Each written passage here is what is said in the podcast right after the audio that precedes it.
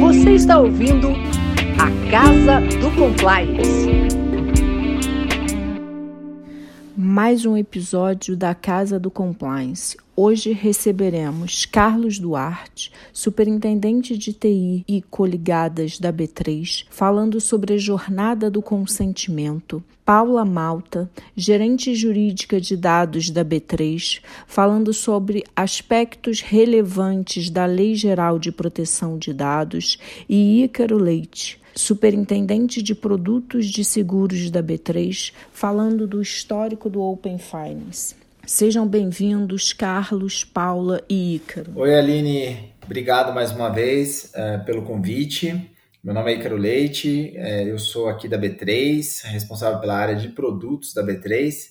E aí, junto conosco hoje, está o Carlos Duarte, que é o superintendente de TI, e a Paula Malta Costa Silva, que é a gerente responsável por toda a parte de análise de dados, gerente jurídica responsável pela análise de dados, Open Insurance, Open Finance, Open Banking aqui da B3. Bom, hoje a gente vai falar um pouco sobre Open Finance, né? Então a gente vai passar sobre o histórico do Open Finance, vamos falar também sobre alguns pontos jurídicos que são relevantes, a Paula vai tocar nesse tema e o Carlos Duarte vai falar um pouco sobre a jornada do consentimento, tá? Dando um, um overview sobre o que é o Open Finance, de forma bem breve.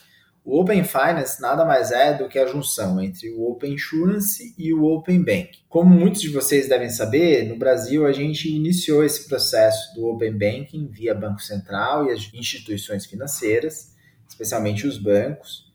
Num segundo momento, iniciou-se a discussão do Open Insurance, capitaneada aí pela Superintendência de Seguros Privados, a SUSEP, todo o mercado voltado para seguros, previdência, capitalização é, e resseguros, resseguros menos, porque é um business muito voltado para um B2B. É, mas tudo que diz respeito ao mercado segurador, a SUSEP também iniciou esse processo. E, e aí, só para rememorar, o Open Finance nada mais é que um compartilhamento padronizado de dados e serviços por meio de abertura e integração de plataformas e infraestruturas de sistemas de informação com o uso de interface dedicada para essa finalidade. Somente membros autorizados, que são devidamente registrados aí, seja pelo Banco Central, seja pela SUSEP, podem trocar os dados e quem recebe os dados, os participantes, tem a obrigação também de doar os seus dados. Né? Como vocês bem sabem, a gente tem algumas segmentações, seja no mercado bancário, seja no mercado de seguros. Não são todas as companhias que têm a obrigação de participar do, do mercado, tanto no banking quanto no insurance. Somente as empresas é, segmentadas nos níveis S1 e S2, ou seja, grande integração com o sistema é, financeiro, têm essa obrigação. Mas as empresas S3 e S4 também podem se é, utilizar das infraestruturas voltadas para o Open Finance, aí de novo, seja no, no banking, seja no insurance, uh, para gerar novas oportunidades. E falando um pouco de banking, é, como é que nasceu essa, esse desenho, né, esse modelo de compartilhamento? ele nasce dentro de uma visão europeia é, em busca de competição. Né? Então, as primeiras discussões foram feitas em 2015, dentro de um modelo de, de revisão uh, de pagamentos. Existia uma defasagem muito grande com relação às comunicações entre instituições, especialmente na Europa, de forma bastante diversa do que existe hoje uh, e já existia há alguns anos aqui no Brasil. E uh, em 2016, o Reino Unido identificou também uma discussão é, muito grande a respeito de falta de concorrência é, dentro de, do mercado bancário, ou seja, um mercado muito concentrado e pouco colaborativo entre si e com novos players, especialmente players digitais que estavam tentando entrar nesse mercado. Com essa análise feita é, no Reino Unido, identificou-se que faria sentido implementar um novo ecossistema de compartilhamento de informações bancárias em um primeiro momento, é, para uma abertura para outros mercados no segundo momento. É, e aí falando especificamente de seguros e investimentos. Então hoje a gente já tem no Reino Unido o, ecossistema de Open Banking funcionando E nos próximos anos a gente vai ter uma evolução aí é, tanto para o Open Insurance quanto para o Open Invest. No Brasil não foi diferente. O Banco Central acabou capitaneando essas discussões com a cada vez maior digitalização do mercado financeiro é, e iniciou o processo há pelo menos dois anos, três anos atrás, do Open Banking, que, diferente é, da Europa, foi dividido em algumas fases. Especialmente aqui no Brasil, foram divididos em quatro fases: fases de, de inicialmente com dados públicos e depois, no segundo momento, com dados consentidos. Então, hoje, por exemplo, é possível a gente fazer, é, identificar ou checar informações no aplicativo do banco A, informações do banco B, utilizando-se o Open Bank. A parte de seguros, como eu comentei, ficou a cargo da SUSEP. Então, é, todas, toda a linha, toda a criação, toda, toda a movimentação todo o ecossistema de Open Insurance ficou desenhado pela SUSEP, é, que criou também algumas fases. No caso do Open Insurance, três fases especificamente. A primeira fase também de dados públicos, que já está implementada. Uma segunda fase de dados consentidos, que começa a ser implementada a partir de setembro, se não houver nenhuma prorrogação. E a terceira fase, aí sim, iniciação de serviços de seguros. Importante dizer também que no mercado é, bancário a gente tem a possibilidade de iniciação de é, pagamentos, tá? É, então a gente tem algumas sociedades inicializadoras de pagamentos a partir das fases últimas do processo de Open Bank. Então, como eu comentei, a união desses dois ecossistemas criou o que a gente vem denominando de Open Finance. E é só o começo, né? A gente vai ter ainda possivelmente discussões voltadas para o Open Invest, a gente vai ter discussões, e a própria Agência Nacional de Saúde Suplementar já vem capitaneando isso, é, discussões voltadas para Open Health, né, ou Open é, do mercado de saúde, é, assim como outras possibilidades de Open, Open Retail e assim por diante. Né?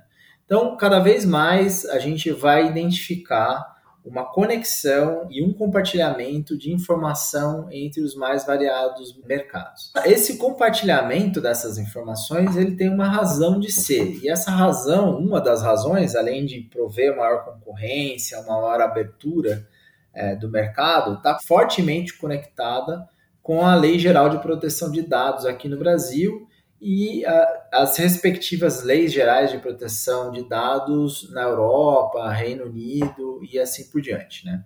Aqui no Brasil, a gente conhece ela por LGPD, na Europa, a gente conhece por GDPR. São essas normas, são essas leis que nos auxiliam nesse processo de identificação é, do melhor caminho e de como é, a gente precisa proteger, além de permitir esse compartilhamento com a maior segurança possível. Bom, para falar um pouco especificamente é, de pontos relevantes da, da LGPD e do porquê as normas elas possuem essas legislações possuem um papel relevante nesse ecossistema é, e pontos é, interessantes e importantes que devem ser atendidos e, e acompanhados pelas empresas e pelos consumidores. A Paula Malta vai falar um pouco para a gente é, de como se dá e qual, o que é relevante nesse, é, nesse processo. Paula, vamos lá destacar alguns pontos que são importantes relacionados a, ao mercado de Open Finance e proteção dos dados? Vamos lá. Olá, Ícaro. Olá, Aline. Agradeço o convite, agradeço a oportunidade de estar aqui com vocês, tratando de um tema que a gente gosta muito, que envolve dados acima de tudo. E como você bem apresentou, Ícaro, de fato, o Open Finance, ele é fruto da sociedade da informação. E eu reputo que é um caminho sem volta. É um caminho sem volta que atende aos anseios de inovação, aos anseios concorrenciais, na medida em que você passa a ter uma oferta é, diferenciada para o consumidor, para o titular do dado poder optar, e para que ele possa optar e entre nesse, nesse ecossistema, ele tem que consentir a base legal para o titular do dado, para esse consumidor poder ter os seus dados compartilhados dentro do, do, do, do ecossistema open, seja ele finance, seja ele é, qual dimensão ele, ele tomar, é a base do consentimento. Quando a gente olha para a LGPD, e a gente tem observado um movimento interessantíssimo no Brasil e no mundo no tocante à adequação das organizações à lei de proteção de dados. É, ela é realidade no Brasil desde 2018, não obstante a existência de um arcabouço legal setorial existente no Brasil que tratava de alguma forma de dados pessoais. O fato é que a LGPD, ela de fato trouxe conceitos, fundamentos, princípios e regras na utilização do dado. E aqui eu queria traçar um paralelo entre o que a LGPD prevê, regrando o uso dos dados, e como as normas que estabeleceram o Open Banking, basicamente a Circular Bacen 4015 de 2020 e a Resolução Conjunta do Conselho Monetário Nacional 01 de 20, como eles qualificaram, eles deram uma, uma envelopada um pouco mais sofisticada ao Instituto do Consentimento como requisito prévio, como requisito indispensável ao compartilhamento dos dados do consumidor, do titular do dado, dentro do ecossistema do Open Finance. Quando a gente olha a LGPD, a gente tem 10 bases legais previstas no seu artigo 7. Ali não há que se falar em hierarquia, então não dá para dizer que a base do consentimento ela é mais preponderante ou ela é mais importante ou melhor do que uma outra base como por exemplo proteção ao crédito. A eleição da melhor base legal aplicável a determinada atividade de tratamento vai mudar e variar muito de acordo caso a caso.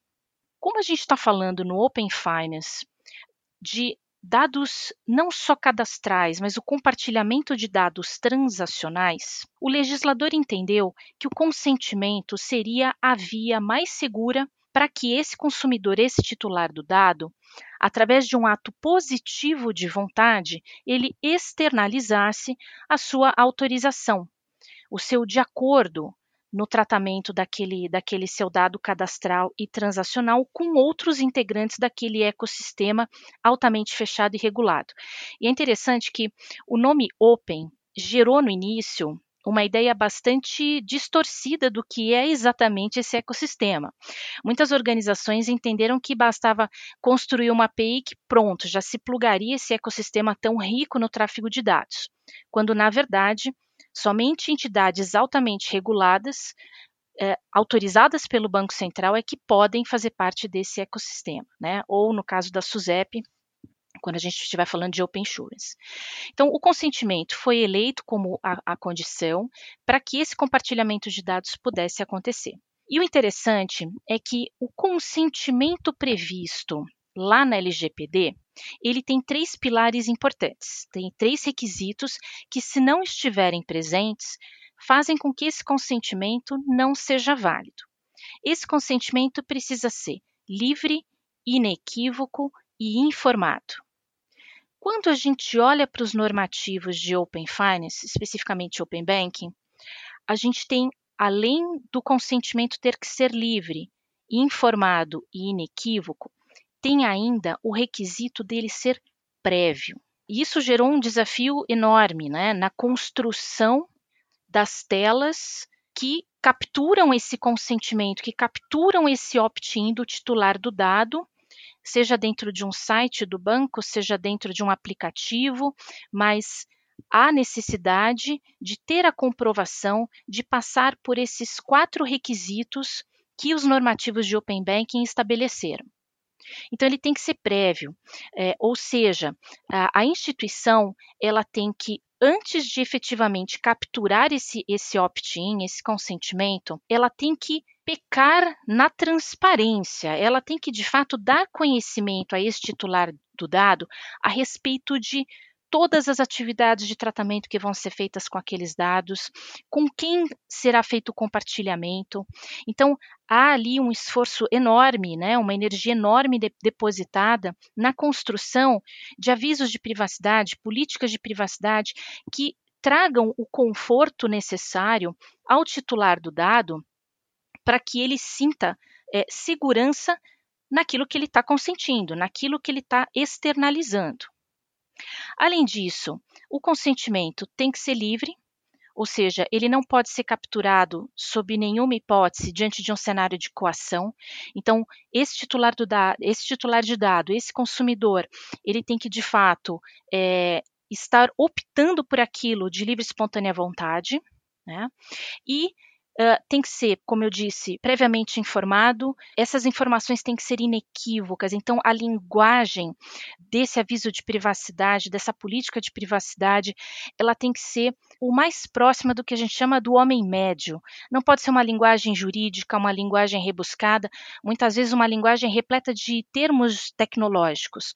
O homem médio talvez não entenda né, no que consiste toda essa terminologia.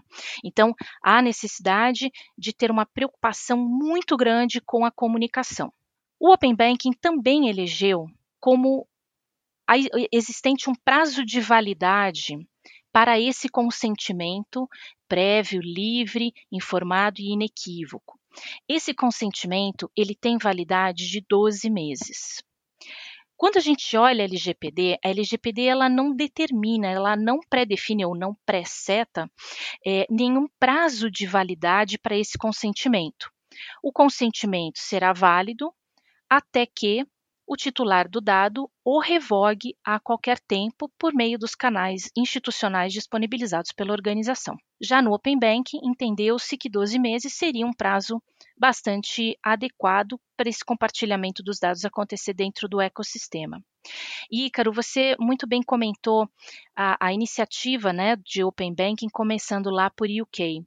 Você sabe que lá em UK é, o Open Banking também ele está calcado em consentimento. E é interessante porque as autoridades brasileiras também foram beber das fontes europeias para construir aqui o Open Banking brasileiro. E eles entenderam que o consentimento que foi eleito como base legal é, para permitir o compartilhamento dos dados lá no ecossistema em UK também deveria ser replicado aqui. Só que olhem só que interessante o prazo de validade desse consentimento no ecossistema de Open Banking UK é de apenas três meses. O legislador entendeu que era mais seguro é, setar um prazo pequeno de validade para esse consentimento, ao invés de colocar um prazo maior. Então, a cada três meses, o titular de dado britânico ele tem que renovar esse consentimento. E algumas matérias reputam, inclusive, que é, o Open Banking ele, ele é sim muito exitoso em UK, mas ele poderia ter tido um salto mais exponencial ainda é, se esse consentimento não tivesse uma vigência tão reduzida, porque isso acabou gerando desconfiança ao invés de segurança.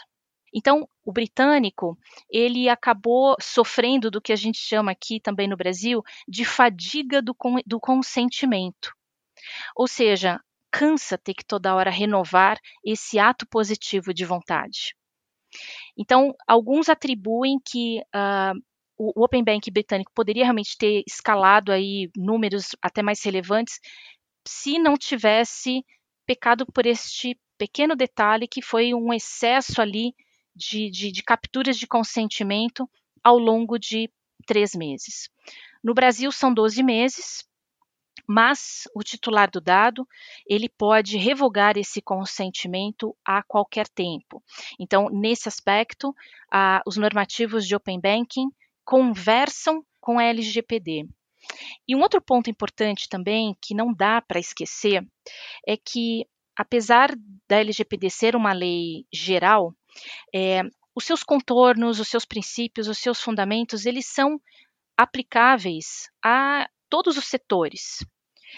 E todas as normas setoriais, elas devem convergir, né? Deve haver uma harmonização entre elas e a própria LGPD. E um fundamento importantíssimo que está no artigo 2 inciso é, segundo da LGPD é a autodeterminação informativa. O que, que é isso? É o direito do titular do dado receber toda a informação uh, a respeito do que será feito com o seu dado. Ele tem o poder de também paralisar a atividade de tratamento. Ele tem o poder de dizer até quando um dado poderá ser tratado, o seu dado poderá ser tratado. Só que esse poder, esse direito, ele também esbarra em algumas questões uh, legais junto às organizações que tratam dados. Então, apesar desse titular do dado poder revogar esse consentimento, ele está revogando o consentimento para o compartilhamento dos dados entre as instituições dentro do ecossistema do Open Banking. Mas se eventualmente é, ele contratou algum produto ou algum serviço com uma instituição, certamente a base legal que rege essa relação jurídica não é o consentimento, é qualquer outra base legal que está na LGPD, podendo ser execução de contrato, podendo ser cumprimento de obrigação regulatória ou legal. Então, aí não há que se falar em revogação do consentimento, porque uma relação jurídica contratual se estabeleceu, sendo regida por uma outra base legal prevista na LGPD. Então, quando a gente fala em revogação do consentimento, e às vezes até em deleção do dado, né, é, esses direitos eles também encontram outros direitos advindos das organizações, das instituições financeiras que são agentes de tratamento. Então, é, não é um direito absoluto a, a, o não tratamento do dado, mas quando esse titular revoga o seu consentimento no contexto de Open Banking, o que ele revoga é o compartilhamento de seus dados dentro desse sistema aberto, apesar de aberto, altamente regulado, altamente controlado. Então, eram essas as minhas considerações jurídicas aqui iniciais, Ícaro. Nossa, Paula, ó, daria para fazer um podcast para cada ponto que você trouxe. Muito bacana, bem interessante aqui. Acho que tem muita coisa interessante. É, sem contar que você foi bastante didática, tá? Então acho que ficou bem, bem interessante os pontos que você trouxe. Agora, qual foi o termo mesmo que você usou para esse excesso de, de consentimento? É a fadiga do consentimento. Maravilhoso, nunca tinha ouvido sobre isso. Eu achei bem interessante também. E eu acho que aqui encaixa muito bem com. E eu queria até aproveitar um ponto que você trouxe. Acho que encaixa muito bem com a forma como a gente tem que se conectar com aquele cliente, né? Com o consumidor final. Como você bem falou, ninguém aqui é especialista, né? O, o cidadão médio não é especialista em Open Finance. É, ele não sabe necessariamente o que é Open Insurance. Mas ele sabe que se ele compartilhar informação com a empresa e essa informação permitir para ele o melhor benefício, seja para a contratação de um, de um, crédito a um custo menor, seja para pagar um prêmio é, menor com a mesma cobertura, ele vai entender que faz sentido é, fazer esse processo. Né? E aí, Duarte, eu queria saber de você como é que a gente pode fazer uma boa jornada do consentimento, sob o ponto de vista tecnológico, para que, é, de fato, a gente consiga fazer as entregas que são necessárias nesses ecossistemas. Tudo bem, tudo bem, pessoal.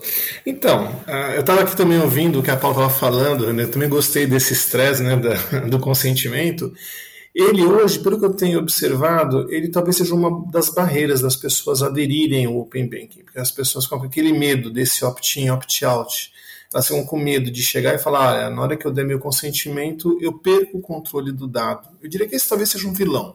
As pessoas têm esse medo de dar um consentimento e como se eu não tivesse mais nenhum poder, nenhum controle. Então é importante destacar o que a Paula falou, que é essa questão da revogabilidade é, tempestiva. Então, a própria regulamentação do Open é o seguinte: o cliente tem o poder tem que poder, o banco, a instituição, tem que dar ferramentas e condições para o cliente ele revogar essa autorização tempestivamente e imediatamente ela tem que deixar de ser utilizada.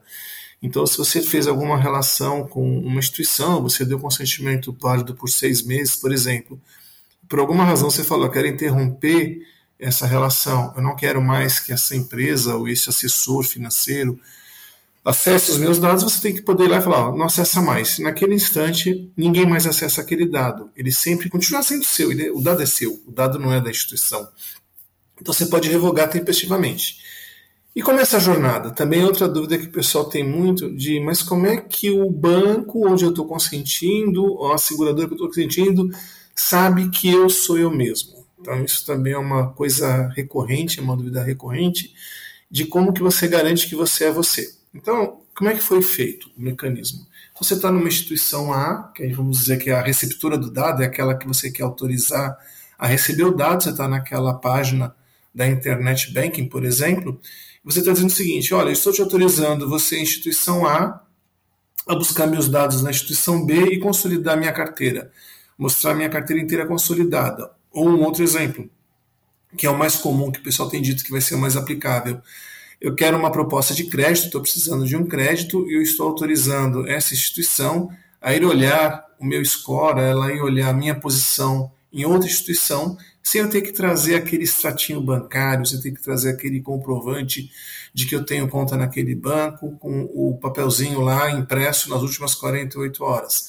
Então eu autorizo o, a instituição de crédito, falo assim, a gente vai lá no banco, olha meu extrato, vê meu saldo, vê a posição de investimento, tudo. E o que acontece neste momento? Eu estou no site da instituição receptora de dados e falo, eu te autorizo a você ir no banco B buscar meus dados. Neste momento, o banco A e o banco B eles fazem uma conversa eletrônica, que é os bastidores do Open, onde ele fala: olha, tem uma pessoa aqui na minha frente, no meu sistema, que ela se diz ser o Ícaro, que ela está me autorizando a buscar os dados dela aí. Tudo bem? Então, a instituição B, que sabe quem é o Ícaro, tem relação com ele, conhece, tem usuário, senha, login, tem mecanismos de token, de autenticação, Fala, tá bom, então tem uma pessoa que está se fazendo passar pelo Ícaro. Aí ela manda também eletronicamente, ela manda um pedido de confirmação de que aquela pessoa é ela mesma. Em alguns casos de banco, ó, fala para colocar o token do celular. Então o Ícaro tem o celular dele com um token. Então a instituição fala, pede para ele colocar o token do celular dele. Pede para ele colocar uma informação que é aquela que eu autentico e garanto que ele é ele mesmo. Na hora que esse cliente colocar essa informação por exemplo, do token. Volta para a instituição onde ele tem relacionamento e fala, de fato, é ele mesmo, ou seja, é uma autenticação que se ele estivesse acessando os meus serviços de aplicação de mobile, eu autorizaria ele a entrar, eu já autentiquei pelo meu mecanismo de autenticação, eu faço uma troca de chave de segurança com a instituição doadora e a receptora, elas fazem uma troca de chaves com prazo de validade, que como a Paula comentou, de no máximo um ano, e também com um escopo definido. Então, não é porque você deu esse consentimento que agora ele pode olhar tudo de tudo. Não, ele não vai olhar tudo de tudo, ele vai olhar aquilo que você consentiu. Então você fala: estou autorizando a você ir lá buscar minhas informações de investimentos. Eu estou autorizando você a buscar meu histórico de saúde. Eu estou autorizando você a buscar os dados dos meus veículos segurados. Você define o que você está autorizando e por quanto tempo. Então você fala: olha, pelos próximos seis meses eu autorizo você aí buscar minha informação, que é o processo que a gente está fazendo do financiamento de um crédito. Ou então, você é meu assessor, eu te autorizo por um ano a você fazer a consolidação da minha carteira. Neste momento, você já fez essa autenticação, você colocou o seu token, e como os bancos se reconhecem, porque eles fazem parte do ambiente controlado, e o banco doador, ele já garantiu que você é você mesmo, que você não é um fraudador, ele faz essa troca da chave com o receptor, e daí para frente, toda vez que o receptor precisar do seu dado, aquele dado que você autorizou atualizado, ele vai buscar sem você precisar colocar sua chave de novo. Então você não precisa de novo estar logado para ele buscar sua chave. Então seria um caso comum um assessor financeiro. Ele fala, pode buscar meu saldo todo dia de manhã. Então todo dia de manhã, com essa chave trocada neste momento, ele vai buscar o seu saldo nos bancos onde você tem conta. Deu prazo de um ano ou deu prazo da validade, automaticamente é revogado. Isso é revogado tempestivamente e você tem que dar de novo. Então, é o que a Paula comentou no Reino Unido, que esse estresse de fazer a cada três meses, nesse caso ele não acontece. Nesse caso é até um ano o consentimento. E com isso você tem a segurança. O banco que está doando o dado, que ele acho que é o grande guardião da informação, ele que está muito sujeito a LGPD, ou seja, ele tem um dado seu, ele é o guardião do seu dado, ele não pode abrir o seu dado de uma forma discriminada. Ah, pediu o TOR. Não, ele tem que garantir que foi realmente você que autorizou. É quase como uma transação bancária. Na hora que você faz um Pix ou uma TED, no momento que você vai lá no seu aplicativo do celular e você autoriza a fazer um Pix, ele só mexe na sua conta corrente porque ele, de uma certa forma, tem muita certeza de que você é você mesmo, de que você não é uma outra pessoa. A não ser que você seja sob coação, aí tudo bem, é um caso de um sequestro e tal. Mas em condições normais você é você. E o Open Banking, o Open Finance, ele segue a mesma linha. Ou seja, ele, eu primeiro garanto que você é você, eu me certifico de que eu não estou sendo enganado, que eu não estou passando informação indevida, para depois eu abrir isso. Então, essa relação é importante que as pessoas conheçam, porque fica sempre aquela dúvida: não, na hora que eu der a autorização, eu perco o controle do dado. Não, você não perde, você sempre pode revogar.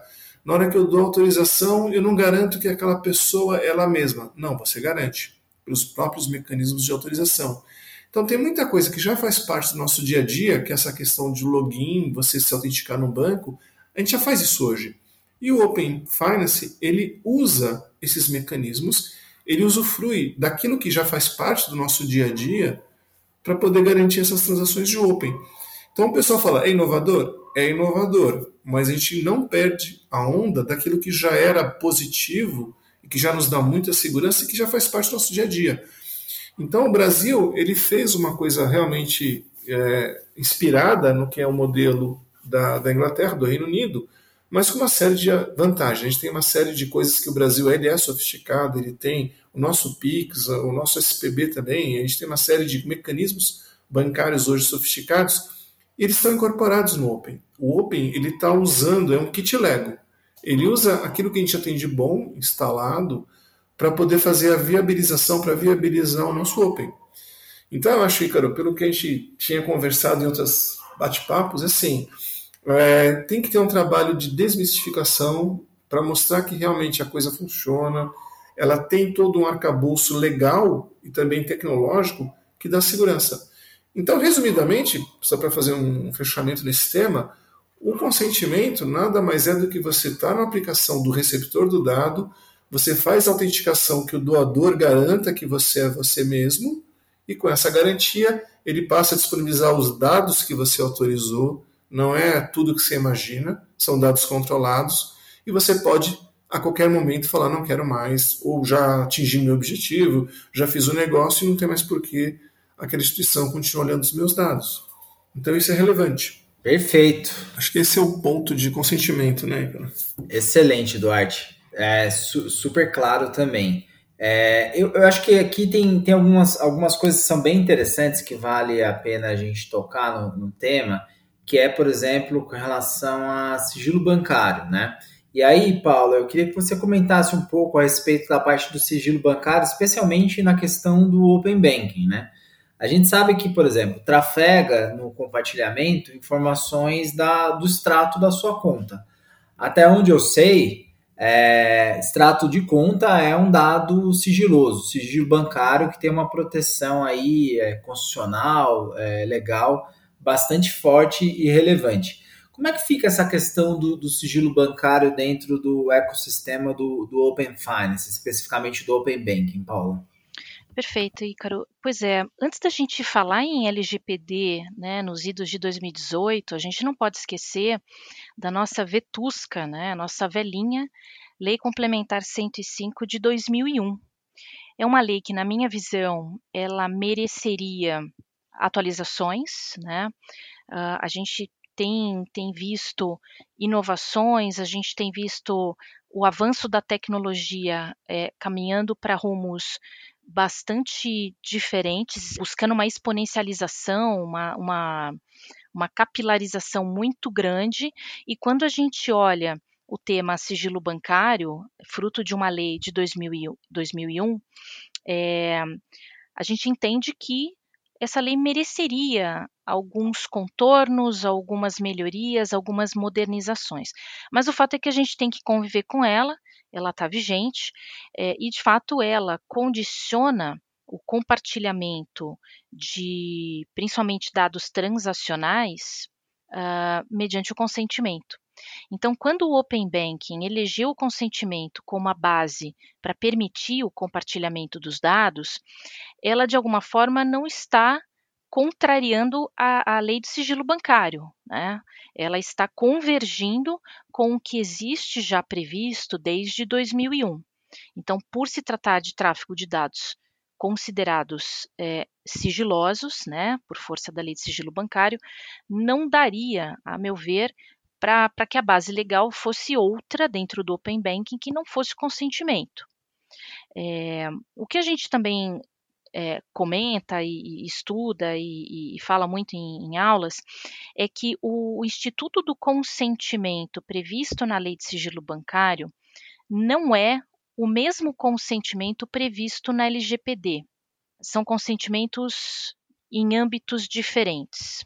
Ambos são a externalização de um ato positivo de vontade, é, é autorizar, é permitir, mas considerando que o Open Banking envolve compartilhamento de dados protegidos por sigilo bancário, não dá para a gente esquecer que a lei de sigilo bancário justamente condiciona compartilhamento à figura do consentimento.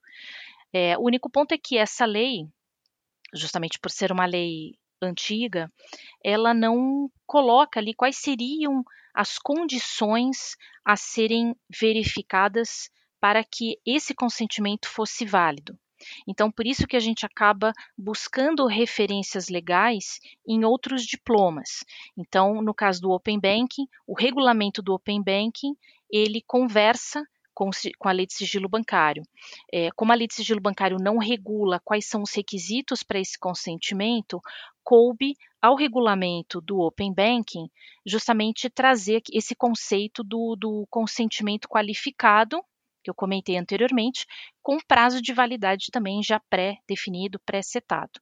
Então, há convergência entre todos esses diplomas legais, regulamentos do Open Bank e a lei de sigilo bancário. No final das contas, é o direito se adaptando e se conectando com as novas necessidades do mercado, né, Paulo? Exatamente. O, o, o direito ele, ele tem que, de fato, avançar, ele tem que regular a inovação, ele tem que procurar acelerar o passo para, de fato, não ter esse hiato, esse gap tão grande entre inovação, tecnologia e direito.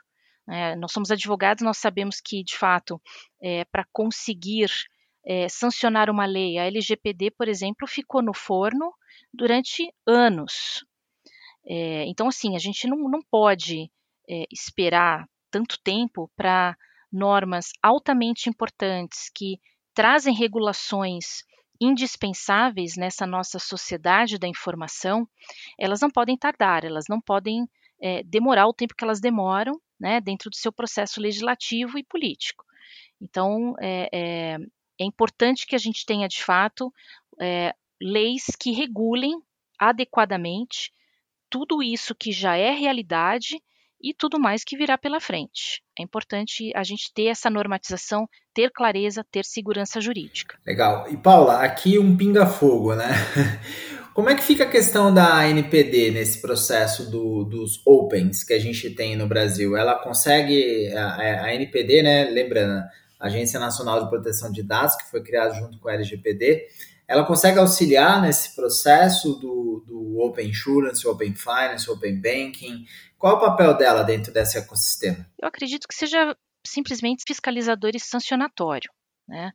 É, o Banco Central é o regulador desse, desse ecossistema, mas é claro que se houver um desvirtuamento no uso do dado, se tiver um incidente de segurança da informação, é, com exfiltração, com vazamento de dados, isso vai resvalar na NPD, com certeza. Ela está num período de freezing agora nesse segundo semestre, por conta de período eleitoral. Uh, havia um anseio aí do, do, né, do ecossistema legal de proteção de dados, de que ela continuasse na esteira em que ela se encontrava uh, no primeiro semestre, produzindo, regulamentando o que a LGPD endereça a ela, a NPD. Então, ainda tem muitos temas a serem regulamentados, inclusive a proporcionalização, metodologia e proporcionalização na aplicação das sanções. É, mas, enfim, a gente não. não ninguém mais está esperando a, alguma atuação é, normativa por parte da NPD agora nesse segundo semestre ela já publicou até em site esse período de freezing que ela se encontra, mas o fato é que se for praticado algum ato dentro do Open Banking que infrinja algum dispositivo legal da LGPD, é, certamente é, a NPD iniciará um processo de fiscalização e, se ficar comprovado que de fato houve infração à LGPD, como por exemplo um tratamento indevido do dado, quando houve a captura do dado, foi dito ao titular de que tais atividades seriam implementadas e depois verifica-se na prática de que esse compartilhamento extrapolou o ecossistema do Open. Então, vou citar um, vou dar um exemplo um pouco absurdo aqui.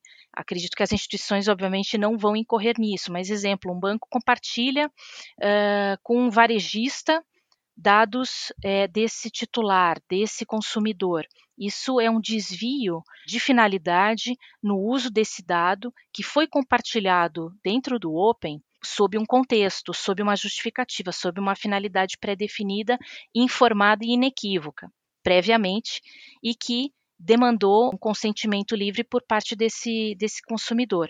Se houver um desvio no uso do dado, houve um vazamento de dados, a autoridade vai atuar. Né? Esse titular do dado ele pode fazer uma denúncia na autoridade, é, enfim, um, um, processo fiscalizatório pode acontecer. Isso pode vazar na imprensa, uh, a NPD, ciente disso, pode também, uh, de ofício, instaurar algum procedimento administrativo. Enfim, muitas consequências podem acontecer vindas da, da NPD ao aplicar o que está na, na LGPD porque de fato a LGPD também se aplica a esse contexto do Open, junto com lei de sigilo bancário, junto com o regulamento que rege esse, esse ecossistema. Muito bom, é um ecossistema gigantesco, é muita gente equipada, preparada e pronta para auxiliar aqui o consumidor final e a proteger as suas, as suas informações. Né? Bom, pessoal, a gente está chegando aqui no final da, do, do, episódio de hoje, aqui da Casa do Compliance. Hoje a gente está falando sobre Open Finance. E eu queria passar a palavra novamente para Paula, para as conclusões finais, Paula, para algum comentário final aí. É, vamos continuar observando né, a evolução do Open brasileiro. Eu acredito que trará muitos benefícios ao consumidor. Ele vai ter a oportunidade de realmente contratar aquilo que faça mais sentido ao perfil dele. Então, enfim, é claro que se as organizações, de fato, observarem corretamente, né, todo, todo o regramento do, do Open e, e que certamente estão observando, os benefícios serão mútuos, não só para elas, instituições, quanto para o consumidor. Acho que tem um, um grande benefício. Isso sem falar né, na, na, na questão do, do uso ético e legal desse, desses dados. Então, acho que todo mundo tem a ganhar dentro, dentro de, desse ecossistema muitas informações, tomadas de decisões lastreadas em dados vão ser tomadas, né, e isso gera um grande benefício é, para a economia, para a sociedade. Então, eu vejo muito valor é, desde que esses dados sejam usados corretamente, observando aí toda, todo o arcabouço legal que incide no, no ecossistema. Né? E já deixo, já registro aqui meu, mais uma vez meu agradecimento pela participação e por, por estar aqui com vocês, Ícaro, Aline e Duarte. Obrigado, Paula. Vai lá, Duarte. Eu acho que a, a Paula bem falou, ela quase que mostrou tudo aquilo que a gente queria falar.